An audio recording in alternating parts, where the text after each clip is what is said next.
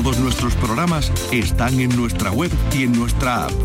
Radio Andalucía Información.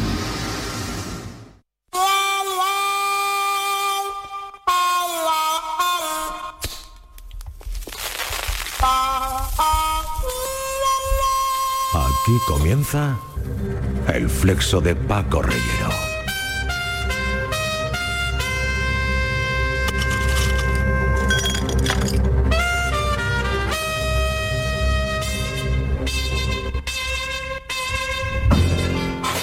Hay que tratar de ser lo más educados posibles, hay que hacer las cosas bien, hay que presentarse a la casa del oyente, de la oyente y tocar a la puerta a ver qué es lo que pasa, si nos abren, si no nos abren. Por cierto, hablando de vecindario, no sé qué tal se llevan con sus vecinos, si han notado el incremento de la tensión en la vida cotidiana, pero lo cierto es que el escritor González Ferriz explica cómo a partir de la crisis económica de 2008, aquella de las hipotecas, cuando realmente los bancos eh, concedieron hipotecas a, a casco porro, pues comenzaron a extremarse las posiciones políticas.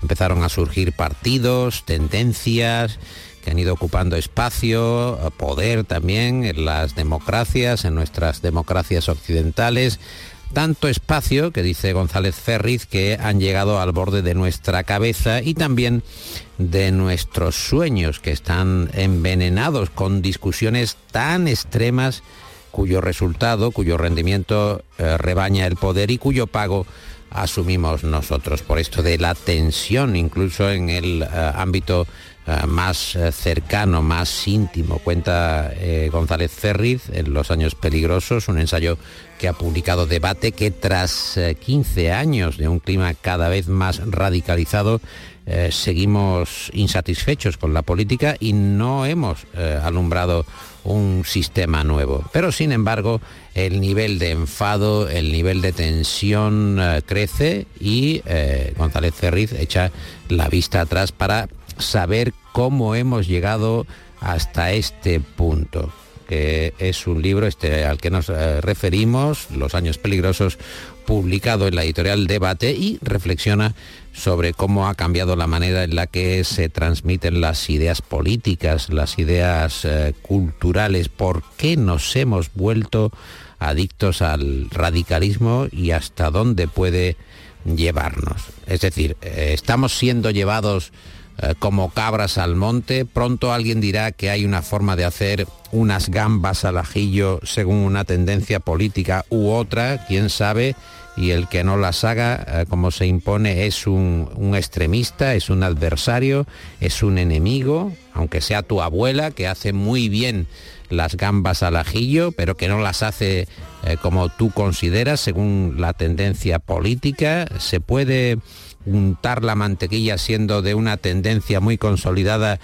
y los de la otra tendencia eh, solo le ponen mermelada. Estamos llegando a este nivel de disparate, estamos eh, cerca, estamos cerca de quizá no entrar en una cafetería porque el dueño eh, tiene otras ideas políticas. No se está viendo esto en según qué tipo de foros, de debates, el extremismo. Bueno, no sería extraño pensar que acabe desembocando todo este clima de tensión en los actos cotidianos más elementales. Es el lugar, por cierto, que eh, les eh, resta por entrar a los profesionales del enfrentamiento. No estamos por el enfrentamiento en el flexo, todo lo contrario, abrimos eh, un programa que tiene una luz para el debate, para la ilusión y también para los sueños. El flexo abre caminos nuevos bajo las estrellas. ¿Cansado de coger pocos caramelos en las cabalgatas? Curso para coger cosas en el aire al vuelo. Fui a una boda y cuando tiraron el ramo lo pillé como si fuera casillas. Curso para coger cosas en el aire al vuelo. Mi mujer me tiró desde el segundo el bocadillo para el niño y lo cogí con una mano. Curso para coger cosas en el aire al vuelo. Inscríbete ya y recibirás un audio mensaje con los consejos de Arconada. ¡De su bizarreta!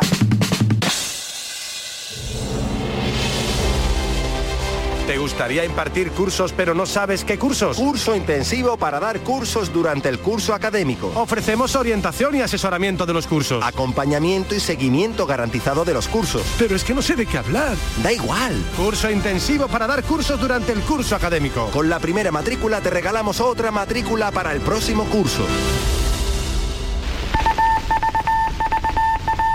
Es el momento de proceder a plantearle el cuestionario Prus a un reportero, a un escritor, a un periodista que admiramos, Ander Izaguirre, que ha vuelto a las librerías con Subcampeón, publicado por Libros del Cao y que desde aquí recomendamos, no por una cuestión promocional ni tampoco de lisonja, sino por la propia realidad. Es un buen libro con casi 400 páginas que cuenta la peripecia vital, el sufrimiento y también el sentido tragicómico de la vida del futbolista Gurruchaga.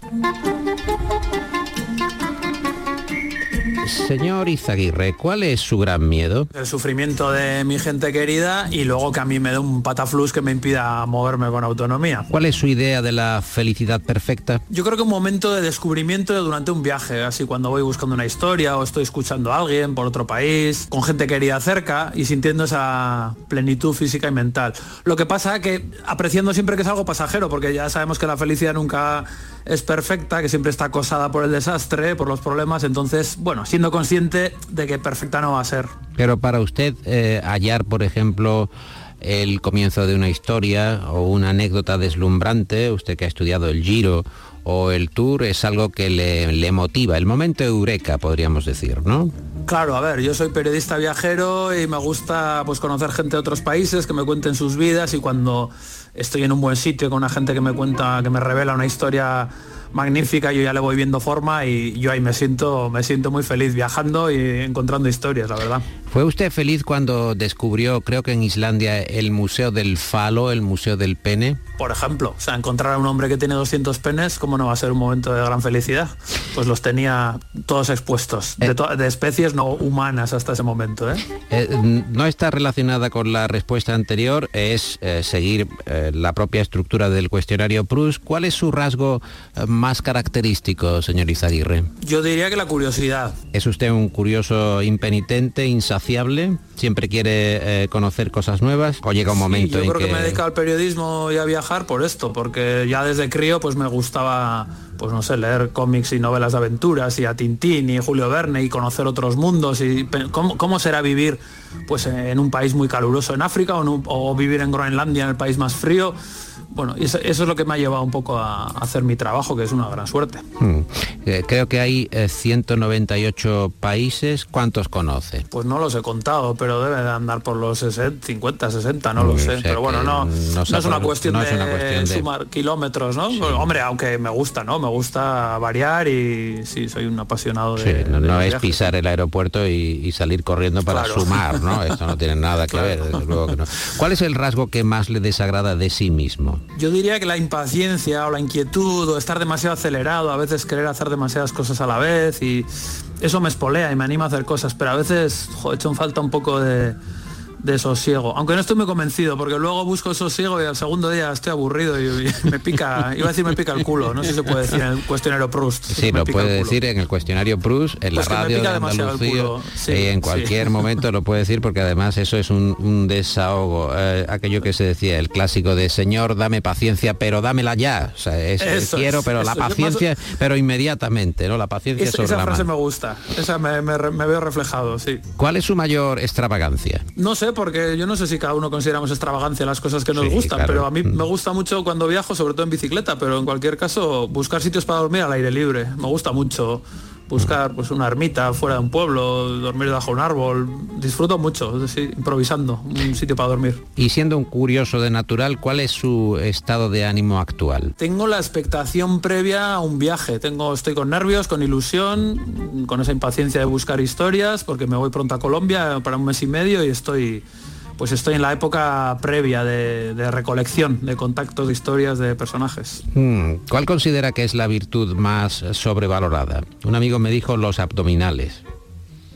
Pues yo iba a decir madrugar, que igual va por ahí, y también la prudencia, ¿no? Bueno, está bien ser prudente, pero a veces linda con el ser demasiado miedoso y no atreverse a hacer cosas hay que, no sé, hay que encontrar un equilibrio, pero a veces la gente te da consejos mm, bien intencionados para que tu vida sea estable y tranquila y si tenemos la suerte de que las cosas nos vayan medio bien, igual está bien arriesgar un poquito, ¿no? Esto siempre que, claro, que tengamos salud, que tengamos estabilidad económica, pero eh, hemos venido a jugar, ¿no? A atreverse. ¿En qué ocasiones recurre a la mentira? Cuando me da miedo herir a alguien o molestarle y tengo que decir algo un poco crudo y no tengo yo un carácter de confrontarme con la gente, entonces, bueno, por ejemplo, entre amigos, como somos, somos escritores y somos muy pelmas y nos mandamos libros unos a otros y alguien te pregunta, ¿qué te ha parecido mi libro? Y pues igual tienes que mentir un poquito, ¿no? La hipocresía no es mal a veces, ¿no? Me estoy acordando de aquello de Billy Wilder, ¿no? Que cuando iba a ver las películas, el gran maestro de- del cine, ¿no? El director de, por ejemplo, con Faltas y a lo loco, había muchos eh, noveles, eh, directores que estaban empezando y que acudían a pedirle eh, evaluación al maestro, ¿no? Dicen, ¿qué, ¿qué le ha parecido, maestro, señor Wilder? ¿Qué le ha parecido mi película? Y Wilder le daba la, mano, lo miraba muy fijamente, aquel que le preguntaba y le decía, es una película. No decía más nada, es una película. El otro ya se quedaba contento porque claro, no- realmente no había dicho nada, pero él daba la sensación de que eh, la- lo había halagado, ¿no? que le había dicho que la película era una gran película cuando realmente solo había dicho es una película. Como el padre que pregunta, el hijo que hace una exhibición de violín y pregunta a los amigos, ¿qué le parece la ejecución? Y dice, "Me, la ejecución no, pero un par de sopapos, pues eso. ¿Qué es lo que eh, más valora de sus amigos, Ander? El entendimiento profundo sin necesidad de analizarlo, ni de explicarlo, ni de hablar mucho, ¿no? Tengo algún amigo con el que nunca hablamos de amistad y es mi amigo más, más íntimo, más cercano desde, desde chavales. Y no, no hablamos de amistad. O sea, es- es- no sé quién decía que, que los pájaros, eh, que los gatos cazan pájaros sin saber de ornitología, ¿no? Pues eso. Mm, ¿Se puede tener un número ilimitado de amigos? ¿Se puede atender a tantos amigos? Es una palabra muy polisémica, amigos, ¿no? Los de verdad, de verdad sabemos todos quiénes están con nosotros durante la vida y suelen ser, se cuentan con los dedos de una oreja, que decía que Ujú, Es así, con los dedos de una oreja. ¿Cuál es la cualidad que más le gusta en un hombre y cuál la que más le gusta en una mujer? ¿Puede hacer una distinción o eh, contestar? No voy a de decir la vez? misma, Sí. sí. No distingo en este caso. Yo creo que la preocupación por los demás, la atención, la generosidad, alguien que ves que sinceramente se preocupa porque los demás estén bien, ¿no? En, en cosas grandes, pero también en una conversación, en una cena, cuando hay alguien un poco apartado del grupo y siempre hay alguien que se preocupa por preguntar a esa otra persona e involucrar en la conversación. Esa gente atenta a los demás me, me cae muy bien, me, me importa. sí. Me parece muy oportuno este comentario. ¿Qué persona viva le inspira más desprecio, si la hubiera? No lo voy a decir porque creo que el desprecio y el rencor es mejor que sean cuestiones privadas. Eh, yo tengo rencores y desprecios, pero no me apetece contarlos porque es como envenenar un poco el aire y no, no me apetece. ¿Y el gran amor de su vida se atreverá a decirlo? Esto sí, es, es mi pareja que se llama Sara, con la que llevo 10 años y no tengo dudas en esta respuesta.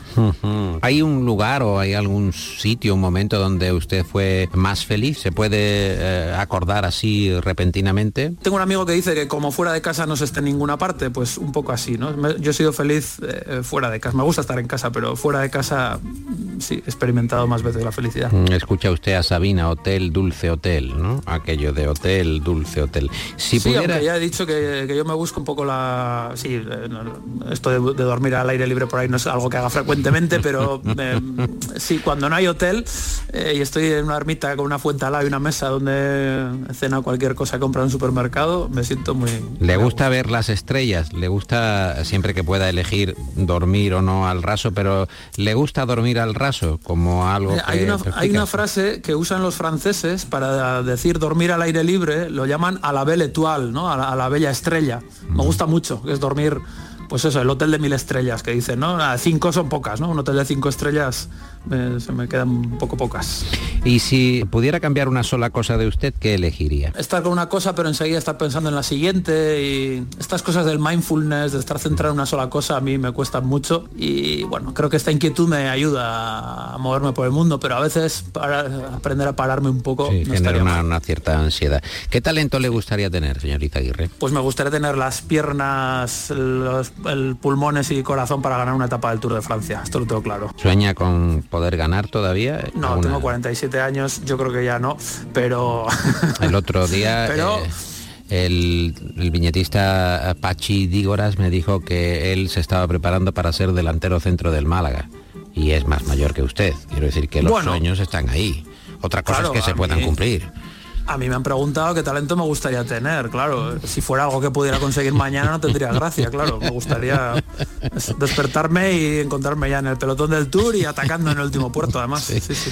Bueno, a, a- a los pies de Bernard Hinault, poco más o menos. ¿Cuál considera que es su gran logro? Pues yo diría que dedicar mucho tiempo a, a lo que son mis pasiones, ¿no? Que son viajar, escribir y que, bueno, he ido haciendo que fueran mi profesión y pasármelo bien. O sea, mi gran logro creo que es pasármelo bastante bien en la vida. ¿Qué importancia le da al dinero, teniendo en cuenta que su pasión es el motor también de, de su modo de vida? Todo el mundo dirá que no demasiada y tal. Y bueno, es verdad que yo elegí un modo de vida de periodista autónomo en el que tenía gran libertad para viajar y elegir mis temas, mis reportajes, mis libros, a cambio de una incertidumbre económica, ¿no? Entonces, bueno, pues he tenido una vida creo que bastante sencilla en lo material y entonces, bueno, yo me da cuenta que aspirar a ganar mucho dinero iba a ser una, una atadura grande, ¿no? Y a veces la gente te dice, jo, es que para viajar tanto hay que tener mucho dinero. Yo decía, yo decía, no, al revés, cuando estás muy preocupado en hacer mucho dinero no viajas, ¿no? Te, quedas, te quedas trabajando en casa, o sea que Está bien visto. preferiría moverme un poco más libre. ¿Tiene, usted que es un hombre de lectura, ¿tiene algún héroe de ficción, un héroe literario preferido? ¿Tiene varios quizá? Pues tengo uno que es Tintín, porque pues de crío a mí me apasionaba este periodista que recorría el mundo, que es lo que yo quería hacer. Además, fíjate que Tintín eh, era periodista, pero nunca jamás escribió una sola página. O sea, que era un chollo de, era un chollo de oficio, viajar por el mundo de periodista, pero creo que hay solo una viñeta en la que sale escribiendo una crónica. Yo No quería ser periodista, viajar por el mundo, ya lo de trabajar ya, bueno, otra cosa. No estaba sometido al horario de cierre, que eso es una cosa implacable en el periodismo de Eso aquella es, época. ¿Cree que, que- por cierto, cree que ha envejecido bien Tintín? ¿Cree que eh, el icono de Tintín se mantiene lozano con el paso del tiempo? Bueno, hay, muchas aventuras que evidentemente ahora nos parecen, bueno, uno lee Tintín en el Congo y es una cosa como muy racista, ¿no? Y muy colonial y es evidente que es así, ¿no? Pero bueno, creo que tenemos que saber salvar, eh, entender las distancias y los contextos y eh, cosas que no aprobaríamos ahora, pero apreciar también las puertas que nos abrieron, ¿no? Tintín es un gran acicate para conocer el mundo y, y a mí me, vamos, yo le, tengo cariño y no, no reniego de él, por supuesto, aunque haya cosas, pues como nos pasará a todos, que, que serán mejorables, ¿no? ¿Y su pasatiempo favorito cuál es? Pues ver ciclismo, es lo que así la el placer más puro de no estar pensando en nada, ninguna preocupación y disfrutar de ver algo, para mí es ver ciclismo en directo o en televisión. ¿Y lo que más detesta? Yo diría que la pesadez, los sermones, la gente que, que es muy pesada, que te cuenta su rollo todo el rato, que es exactamente lo que estoy haciendo yo ahora. Eh, en la vida se puede ser de todo menos coñazo, que dice la Es- eso es, máxima. eso es, eso. De todo menos buena- coñazo. Y por, lema, y sí. por último, Ander Izaguirre, eh, siendo un placer que conteste al cuestionario Prus y recomendando su último libro, que es Subcampeón, que está editado por Libros del Cao, igual que eh, parte de su obra, como Plomo en los bolsillos, por ejemplo, sobre el Tour de Francia. Recomendamos igualmente que echen un vistazo a sus libros porque son deliciosos, son divertidos, son ilustrativos. ¿Tiene algún, ¿Tiene algún lema? ¿Se maneja en la vida con algún lema? Uno que me sale así un poco espontáneo, no muy pomposo, es vasco sí, pero gilipollas no.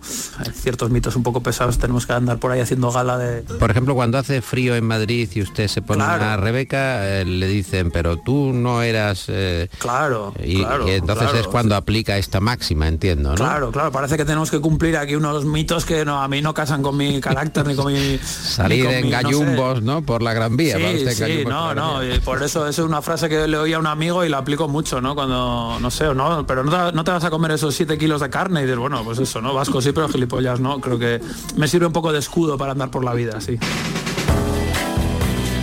El flexo de Paco Reyero. Es el momento de dar el paseo, el paseo del flexo. Hay que ver cómo está la noche. Es verdad que hace algo de fresco, pero bueno, hay que estirar las piernas. No se puede estar todo el tiempo en el estudio como si fuera uno un animal de laboratorio sin saber lo que está pasando en la calle. Nos gusta escuchar, hay gente que todavía tiene vídeo VHS en su casa y se pone según qué tipo de películas, películas que narran eh, secuencias de, de radio. Vamos a ver qué es lo que está eh, viendo este señor que tiene un póster de Stallone en su salón. A ver. Ah, es una escena de, de selva. A ver qué es lo que está pasando. Una frecuencia. A ver qué tipo de sintonía traen. Parece. Parece vietnamita. Conocemos muy bien el vietnamita aquí. Estosfero. Aquí está. 5-6. Rambo. Lobo solitario me recibe. Rambo de locutor, lo que nos faltaba. Lobo solitario, aquí Lobo Den. Comunique posición y estado. Cambio. ¿Qué pasa? Es Rambo, señor. Lobo Den me recibe. Cambio. Le recibimos, Lobo solitario. ¿Cuál es su posición? Cambio. Repito, ¿cuál es su posición? Cambio. Rambo, aquí Murdoch. Nos alegra que esté vivo. ¿Dónde está? Denos su posición y saldremos a buscarle. Lo que faltaba para el extremismo es Rambo. Juro que le mataré. Rambo de locutor. Jamás pensé que iba a competir contra eso. Me puedo imaginar los deportes. Me puedo imaginar un programa de rock. Me puedo imaginar incluso combatir contra el reggaetón. Pero hacerlo contra Rambo me lleva a escuchar una canción clásica para poder tomar un poco de aire. Estoy atrapado en el medio. Contigo.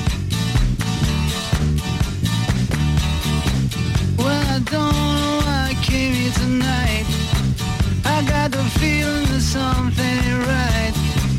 I'm so scared in case I fall off my chair. And I'm wondering how I'll get down the stairs.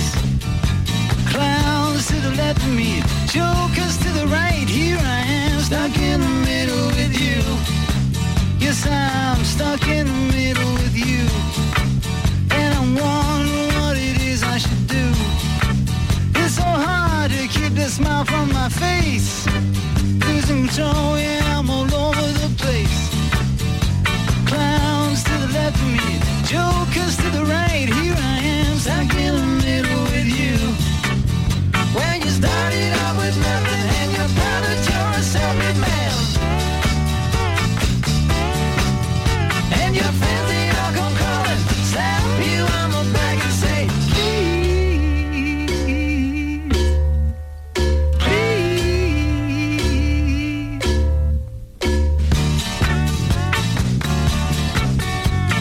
¿Qué tal están?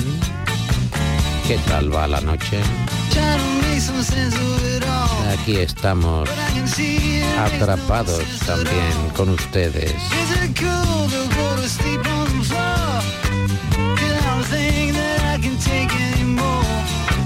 Llegará el día que hagamos el programa desde el propio somier de una cama.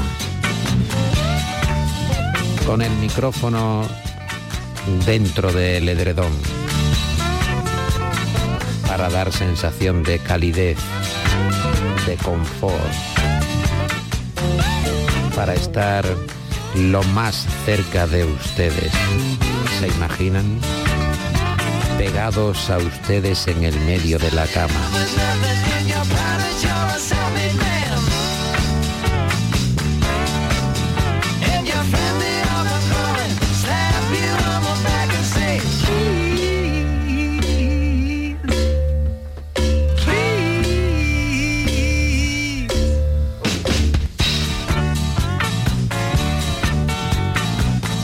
Steelers Will, esta banda que nos agrada escuchar,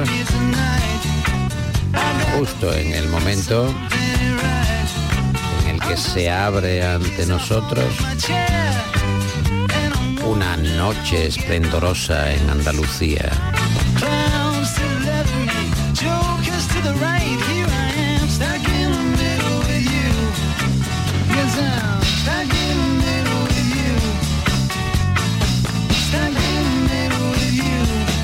In the middle with you.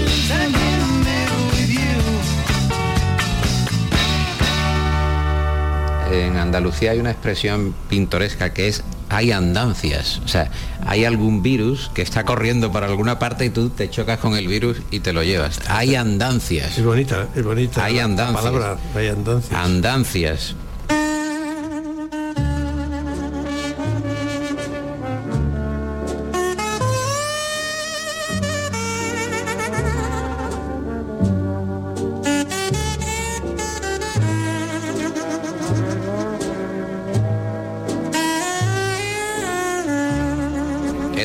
Torres Dulce, buenas noches. Hola, Paco, buenas noches. ¿Por qué le gusta tanto venir a este programa? Va a batir el récord. ¿Qué es lo que pasa? ¿Se siente atraído? ¿Se siente cómodo? ¿Está confortable? ¿Le gusta los sitios donde nos encontramos? Todo, absolutamente todo. En, en primer lugar, ve- vengo a mi casa, a la casa de un amigo formidable eh, como es Paco Reyero. Y entonces, como el bolero, si, si usted me dice ven, pues, pues voy, ¿no? Y además porque, caray, poder, eh, poder entrar en un programa de cultura en el que se habla con libertad de cine, de libros y de lo que sea necesario, yo creo que es de las obligaciones que tenemos, eso que se llama la sociedad civil, para no dejarnos arrastrar por la corriente de, de- las inmundicias del día a día. Lo frufru, el frufru del día a día. Eh, ¿Qué parte de, de andaluz tiene usted? ¿Qué, qué parte de andaluz teniendo en cuenta el 50%. el 50%? Eh, Mi madre y toda su familia son de Granada. Así que tengo el 50%, pero íntegro, vamos. ¿Su madre tiene algo de acento granadino? Sí, no lo ha perdido, lleva en Madrid y volviendo poco a Granada, desgraciadamente poco, siempre lo dice ella, desde el año 48, en que tras casarse con mi padre se instaló aquí en Madrid. Pero, pero bueno, no, no, no es de esas personas que ha guardado eh, incorrupto el acento, pero en cuanto se pone a hablar con mi tía o con mis eh, primos y tal, pues le sale el acento. Y luego las expresiones granadinas también las tiene. Hmm. Eh, Atari tiene una colección de libros muy escogida, muy selecta. Es una editorial muy distinguida y también muy particular dentro del mercado editorial español. Van publicando eh, muy eh, eh, secuenciadamente distintos títulos. Las ediciones da gusto verlas, da gusto tocarlas. Ah, recientemente ha aparecido el diario de rodaje de Cecil Beaton, que es también una personalidad muy singular. Eh, está en Atari, como decimos, eh, es un libro que recomendamos a los oyentes. Eh, Cecil Beaton, eh, que fue un fotógrafo y que estuvo vinculado al diseño de producción de las películas, con un talento artístico consolidado y, y expuesto permanentemente también al- a los directores, a los grandes directores de la época. Eh, leí una crónica de Javier Memba, una reseña que hizo en Zenda sobre el libro y hablaba de la fotografía de Beaton de una ah, niña de tres años eh, británica que sufre el bombardeo de los alemanes en el Londres asediado por los nazis y esa fotografía que destila eh, una cierta elegancia incluso en el, eh, en el daño que, manifiesta la, chica eh, parece que resulta determinante a la hora de que Estados Unidos acabe participando en, la guerra, en la Segunda Guerra Mundial, es portada de la revista Life entonces. ¿Conocía usted la historia? Eh, se la he oído a mi mujer, que es una fan enorme de Cecil Beaton de, toda la vida, ¿no? Y es verdad que, que Beaton, es un hombre del Renacimiento situado en pleno siglo XX, porque es que to- toca todos los temas de la excelencia y del buen gusto. Fotógrafo, modisto, diseñador de vestuario, diseñador de producción de películas, escritor, tiene eh, escrituras de todo tipo, fotógrafo, como ya hemos dicho, es decir, mm, todo lo que significa de alguna manera lo- la elegancia de lo audiovisual está presente en la carrera de Beaton, cuya, cuyos inicios siempre se mantuvo un poco fiel a ello, eh, fueron la fotografía. Y esa fotografía que dice usted es verdad, me llamó mucho la atención porque yo no sabía hasta que me lo explicó mi mujer y antes del artículo de Javier, que, está que es estupendo. Es magnífico el artículo. Eh, que durante la guerra él aportó su esfuerzo de guerra, no en el frente como Robert Capa o Lee Miller o cualquier otro de los grandes fotógrafos y fotógrafas que estuvieron en la pomada de las trincheras, pero también mm, narrando la, la belleza, el horror eh, de- del Blitz en, Londres y en general, es decir, lo terrible de la retaguardia. ¿no? Y a mí me parece que esa, esa fotografía, yo no sé si movió a Estados Unidos, yo creo que Estados Unidos quería, por lo menos Roosevelt quería entrar en la guerra y, hombre, el ataque de Pearl Harbor pues fue definitivo, ¿no? pero probablemente una, una fotografía que conmueve tan poderosamente de cómo los más desposeídos de la tierra, que son los pequeños, eh, están en mitad de la desolación creado por los crueles eh, mayores, pues es un impacto como para, para utilizarla en un marketing increíblemente bueno. Aileen Dune, que era la, la, chica de tres años que fotografía Beaton, está a golpe de Google, igual que otras que recrean eso que está contando, uh, los cascotes y una cierta elegancia dentro de la devastación, por ejemplo la de una señora uh, muy uh, exquisitamente vestida que entre cascotes, ladrillos, casas derribadas se acerca a echar una carta a un buzón que permanece incólume ante el bombardeo de los alemanes. Sí, esa es la imagen churchilliana del famoso discurso no nos rendiremos jamás y que además la vida sigue. Aunque nos estéis machacando, aunque mmm, prácticamente Londres sea ya un escenario fantasmal de, cascotes y de destrucción, de muerte y de sangre, eh, los británicos somos británicos y seguimos haciendo todo aquello eh, que debemos hacer para, para, pensar que no nos rendiremos jamás y no nos doblarán nunca el brazo. Y Beaton era capaz de, de, ver en ese mundo que él trataba continuamente el contraste con la devastación londinense. Aquello de eh, Margaret Thatcher, ¿no? Después del de atentado uh, en Bristol, ¿no? El Hotel Bristol, uh -huh. cuando eh, le preguntan qué tal se encuentra y ella dice inmediatamente, life goes on as usual, la vida va a continuar como sí. lo hace, como sigue. Esa es la flema, el tópico y como todos los tópicos comparte de realidad de la, de la flema de la, del understatement británico. My Fair Lady es una película eh, que permanece tersa, que permanece atractiva. El diario eh, comienza en el año 63, ¿verdad? Uh -huh. eh, y son notas de, del rodaje, de cómo va evolucionando.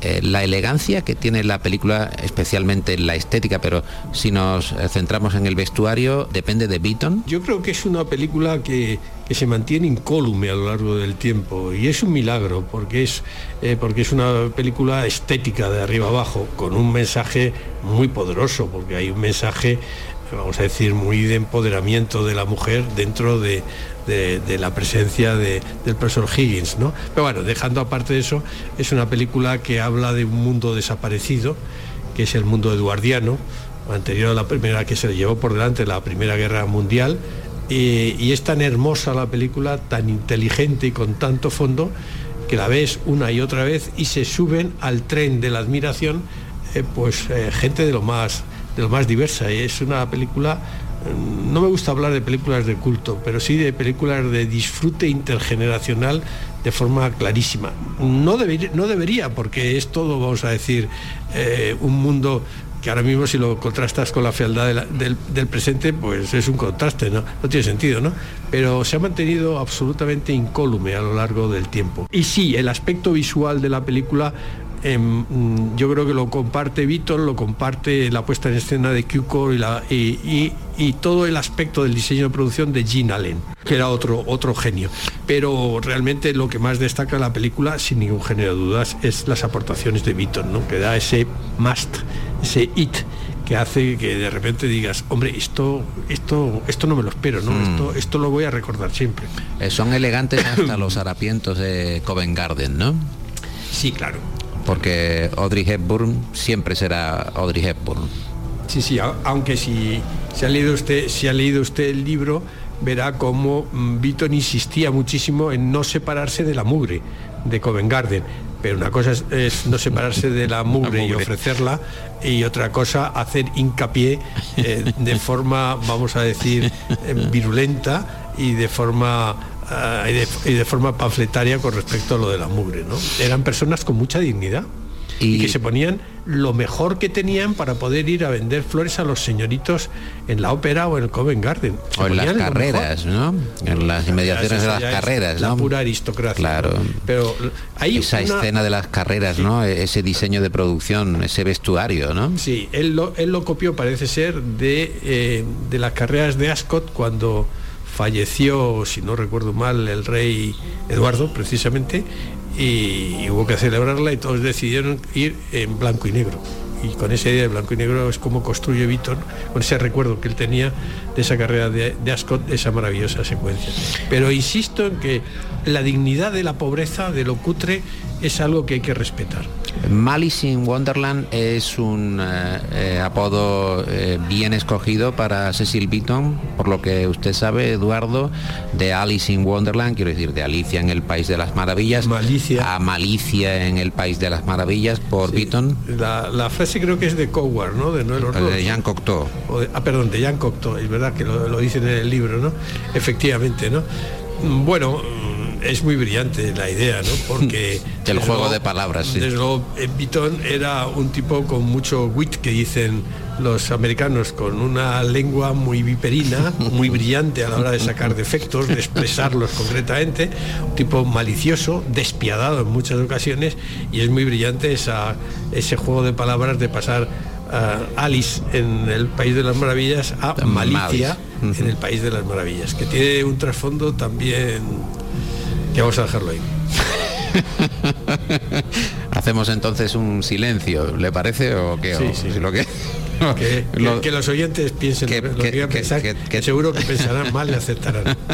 A los oyentes les recomendamos que se acerquen a una librería para comprar los diarios de rodaje de esa película eh, de Cukor, My Fair Lady, eh, de Beaton, de Cecil Beaton, que es un hombre eh, vario, un hombre diverso y que tiene numerosísimos aspectos que quedan en cierta medida reflejados en el libro. El libro, como decimos, está ilustrado y muy bien editado. ¿Qué nos tiene preparado Atari para las próximas fechas? ¿Hay algo en el Bueno. 24? Porque estos libros llegaron al, a final del 23, Sí. tanto el de Como el de Beaton. Sí, vamos un poco arrastrados por la pandemia, ¿no? que yo creo que a todas las editoriales más o menos nos, nos ha tocado antes o después en nuestros planes.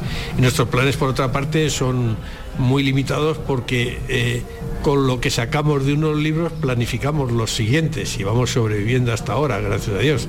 Nosotros no queremos arruinarnos con los libros, nosotros queremos reinvertir en los libros los que los lectores nos ofrecen eh, con sus compras. ¿no?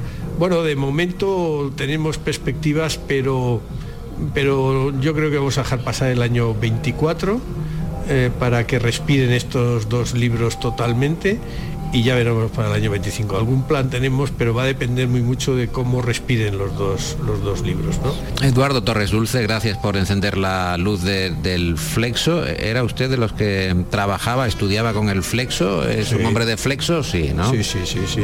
¿Quién no ha sido de flexo, no? El que haya tenido un pupitre tenía que tener un flexo. Bueno, el que no estudiara, ¿no?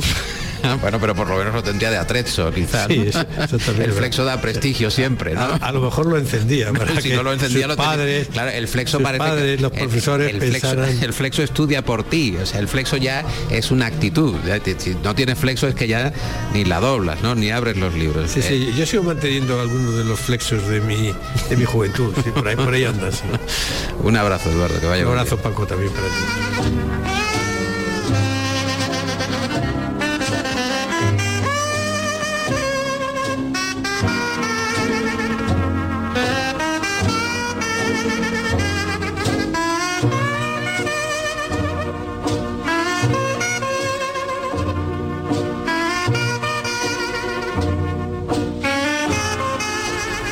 Serafín Quero Toribio se dispone a beber un vaso de agua, aclarar su melodiosa voz, eh, su sabiduría ahora mismo tose, eh, se coloca la chaqueta y ya está ante los oyentes del Flexo el privilegio que tenemos de que comparezca en la noche de Andalucía. Señor Quero Toribio, buenas noches. Buenas noches. El café es un asunto para el debate y para el disfrute. En Málaga, donde usted reside desde hace años, hay Bueno. también una particular forma de, de servir el café y de nombrarlo, ¿verdad? En Málaga, para tomar, para tomar café en Málaga, yo diría que hay que hacer un cursillo. ¿Y puede dar unas pinceladas de ese cursillo? Bueno, pinceladas no, sino que hay mu- muchos matices de, can- de- de clases de café. Esto se le ocurrió al padre de un amigo mío que se llama Rafael Prado, que eran dueños del Café Central en Málaga, y allí había unos azulejos en los cuales estaban ¿Dónde está el café central? en el, en el centro, en la Plaza de la Constitución. Ahora no, porque ya lo han traspasado, lo tienen... Sí, ahí hemos quedado usted y yo varias veces. Exacto. Pues eso lo inventó el padre de Rafael Prado, eh, este tipo de diferentes formas de tomar el café según la cantidad, bien de leche, bien de café, eh, y entonces, ya digo, hay, hay como 8 o 10 maneras de tomarlo, y lo increíble es que los camareros le piden cada uno la forma que quiere tomarlo, y te la traen y se acuerdan sin apuntarlo. Es una auténtica maravilla tomar un café en Málaga y ver cómo eh, yo me sorprendo, vamos, cuando estás en un bar, la naturalidad con que uno dice una nube, otro un corto, un semicorto, un semilargo, en fin, algo. eh, no creo que- haya en España una ciudad donde la gente recurra a tanto matiz para tomar un café, dicho en el sentido más positivo de la palabra. Hay una cita en el libro que es de Sheikh Ab al-Qaidir. Nadie puede llegar a entender la verdad hasta haber probado la cremosa bondad del café. ¿Tan importante es el café para romper el hielo, para empezar la mañana o para abrir el día? Bueno, el café, y cuento la historia del café, es muy interesante y el café ha sido, tanto el café en sí, la bebida, como el local donde se tomaba, eso ha sido parte de la historia política y literaria de, Europa. Los cafés que hay en Italia, en Viena, digamos, París, Suiza, son cafés donde desde Lenin hasta cualquier poeta surrealista A Lenin no le sentó bien el café, entonces, ¿no? no, no lo sentaría muy bien. A lo Pues mejor no tomó lo que tenía que tomar. Habla usted del poeta de Lille eh, y dice que mm, es un poema. es un poema en el que De los leemos- pocos, de los pocos poemas que tiene el café. Ah, bueno, pero usted lo ha encontrado. Exacto. Ante una taza de café nunca estamos solos. Hay muchos solitarios con café. Sí los hay, pero vamos, cada uno puede decir lo que le parezca oportuno. El café solo es como el vino. Hay gente que dice el vino no se puede tomar solo. ¿Por qué no? Tú solo también puedes gustar, un gran vino y saborearlo, meditarlo. Y el café también se puede tomar solo. ¿Por qué no? Y Talleyrand decía que el café ha de ser ligero como el diablo, caliente como el infierno, dulce como el amor y puro como un ángel. Y uno va a un bar y pide, póngame un Talleyrand, ¿no? Exacto. No, pero está bien definido por su parte. Sí. Está bien definido. Habla usted de, de Bach, que también eh, proclama en el primer verso de su cantata del café. Tiene una cantata del café, no lo sabíamos. Pues ahí está, en el libro. ¿eh? Cantata del café de 1732, ya estaba pensando Bach en el café. Oh, cómo me gusta ver el café azucarado. Y Bal- Balzac, este gran novelista francés, este se bebía mm, tazas y tazas de, de café. Todo el que ha escrito ha bebido mucho café, porque es verdad que el café estimula, estimula el ingenio y, estimula la imaginación, es como una buena inspiración para una inspiración válida, como decía Picasso, o dicen que dijo Picasso, siempre que te pille trabajando. El café pasó de Abisinia al mundo árabe y se hizo popular en Egipto, donde sí. aún se sirve dulce, eh, comenta usted, en las bodas y amargo en los duelos. El café que llegó a Estambul gracias al sultán otomano Selim I, quien tras la conquista del Cairo se llevó eh, en su botín oro y varios eh, sacos cargados de café. El oro se disiparía, pero el café sigue con nosotros. Y de Estambul pasó a Europa a través de Venecia, donde abrió el primer café de Europa en 1645, allí Sí, en Venecia. Eh, ¿Conoce usted alguno de estos cafés eh, primigenios, primitivos, quizá en Viena, quizá De en Viena, de, parte del de corazón Viena de sí, Europa? Viena es la ciudad de los cafés, claro. Viena sí, y en Viena pues hay un café que se llama Medel, me parece, y otro Saja, Sacher, el cocinero que inventó la tarta, y en cualquiera de ellos Está muy cerca de la ópera, ¿no? está muy cerca. Bueno, están en el Hotel Saje. Sí. Y en cualquiera de ellos eh, se rememora lo que fuera Viena de finales de siglo y primero del siglo XX. De, como digo, como dije antes, ahí han pasado filósofos y, y- y políticos de todo tipo. Beethoven, Balzac, eh, Napoleón, Kant, eh, Todos, todos. el filósofo Fontenelle que le advirtieron que el café era un lento veneno y él Sí. contestó que debía ser eh, cierto, pues hace 80 años que lo tomo y, no- aún no me ha hecho aún no efecto. hecho efecto, exacto. Es el filósofo Fontenelle, el café que desde luego nos acompaña en nuestra cotidianidad y en nuestro día a día y que ha hecho de nuestro despertar fundamentalmente. Hay gente que se toma cuatro o cinco cafés Sí, al día, hay gente hay que médicos hay gente que toma muchos cafés. Demasiado. ¿Usted cuántos toma? Yo suelo tomar de la mañana y por la tarde alterno o bien un té o bien un café. O sea que como mucho dos cafés al Como día. mucho dos al día. A la cena nunca café. A la cena, bueno, nunca además. Si tomo un café que no, yo tomo café descafeinado. Si por la tarde tomo un café que no sea descafeinado, no, No duerme. O sea, para la cena imposible. O sea que mm, bebidas excitantes las rechaza a partir de una determinada hora. Claro, hombre, un café por la mañana Bien. me da igual que sea, pero un café a, a partir de las 3, las 4 eh, tiene que ser descafeinado porque si no es imposible Dormir. conciliar el sueño. Conciliar el sueño. A usted le gusta dormir por lo menos 8 o 9 horas, ¿verdad? Como mínimo, Mínimo. como mínimo. O sea, me cuesta trabajo levantarme. Y me levanto siempre que puedo a las 10. Y me levanto y no quiero. Pero bueno, es lo que es lo que hay y me gusta dormir y bien, pues estoy encantado con esta forma de esta fórmula vital. Tiene una fórmula vital. ¿Tiene una buena cama, Serafín? Eh, Como es todo. usted un, pero no, pero quiero decir que es usted mani- maniático de la cama o puede No, dormir no, en cualquier parte. duermo en cualquier parte. Cualquier parte. Vamos, que no hace falta que sea, hombre, que sea mínimamente agradable, que no te. Pero que no soy. No extraño el colchón, como hay gente que lo extraña.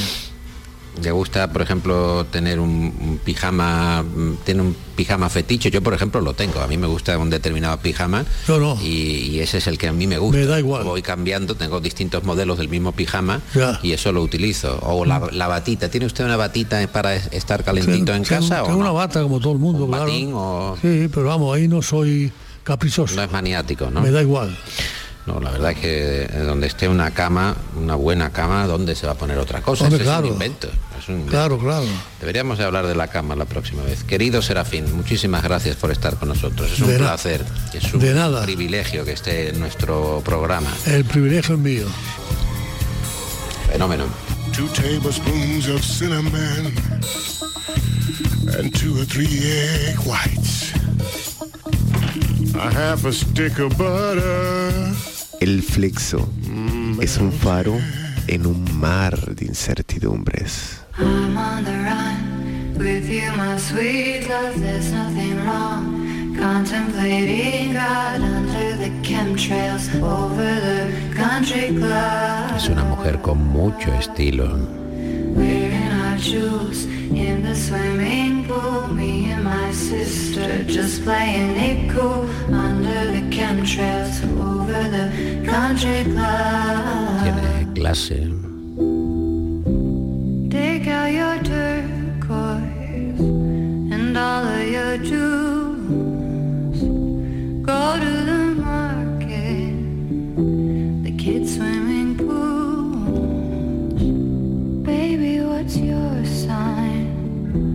My moon's in Leo,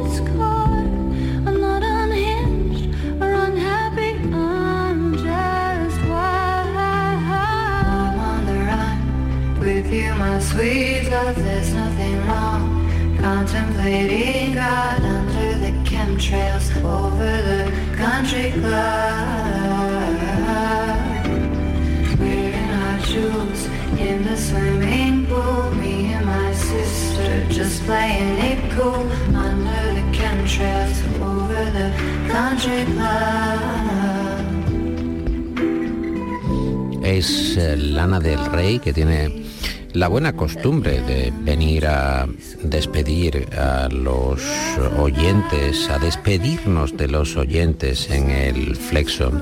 Es una mujer que con sus canciones, con su composición, con su textura musical, es capaz de evocar situaciones de ensueño, como este Shame Trails over the Country Club, hablando sobre las rutinas sencillas, los placeres que están cerca de nosotros y que no valoramos y que sin embargo nos dedicamos a mirar al cielo como si estuviéramos en un club de campo para prestigiados, eh, para potentados y observaran las marcas que van dejando en el cielo, también en el cielo nocturno, los aviones o los cometas. Eso es un chemtrail, una marca en el aire, como un programa de radio, que es una marca en el, en el aire y luego acaba desvaneciéndose.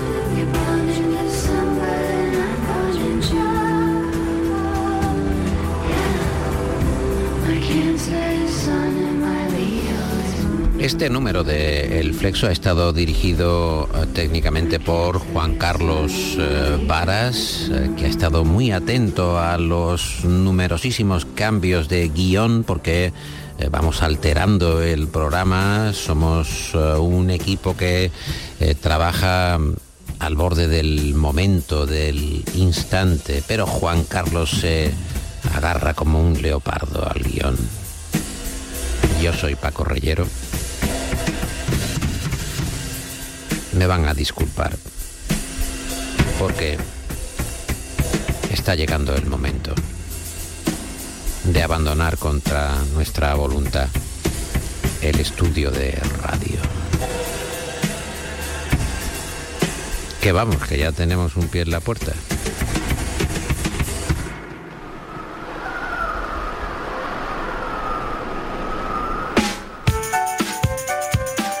El Flexo es un programa escrito y presentado por Paco Reyero para las noches de radio en Andalucía. Las cuñas de publicidad son obra de la agencia Genaro y Asociados. Más que una agencia, una banda integrada por los hermanos Genaro y David Gallardo, Pepe Rosales y Salva Gutiérrez. Yo soy la voz del flexo, voz natural, voz humana, voz que acaricia, nada que ver con las voces recreadas por inteligencia artificial. Y les doy a todos ustedes las buenas noches, con el deseo de verles por aquí mañana a la medianoche. El flexo, de lunes a jueves en la medianoche en Radio Andalucía Información.